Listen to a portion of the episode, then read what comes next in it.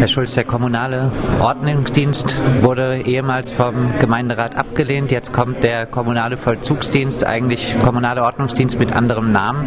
Sind Sie froh darüber? Ich persönlich äh, bin froh darüber, weil ich glaube, dass es äh, eine gute Sache ist, insbesondere auch um die Polizei bei ihrer Kernaufgabe zu unterstützen und zu entlasten.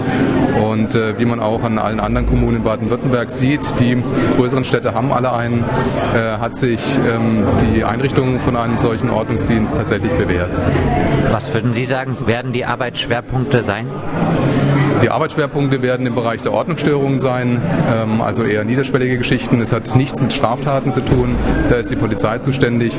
Die Ordnungsstörungen sind vielfältig. Es gibt eine Polizeiverordnung in der Stadt, wo es natürlich nicht darum geht, die eins zu eins einzuhalten. Da wird es auch Punkte geben, die drinstehen, die, wo sicher nicht der Fokus liegt.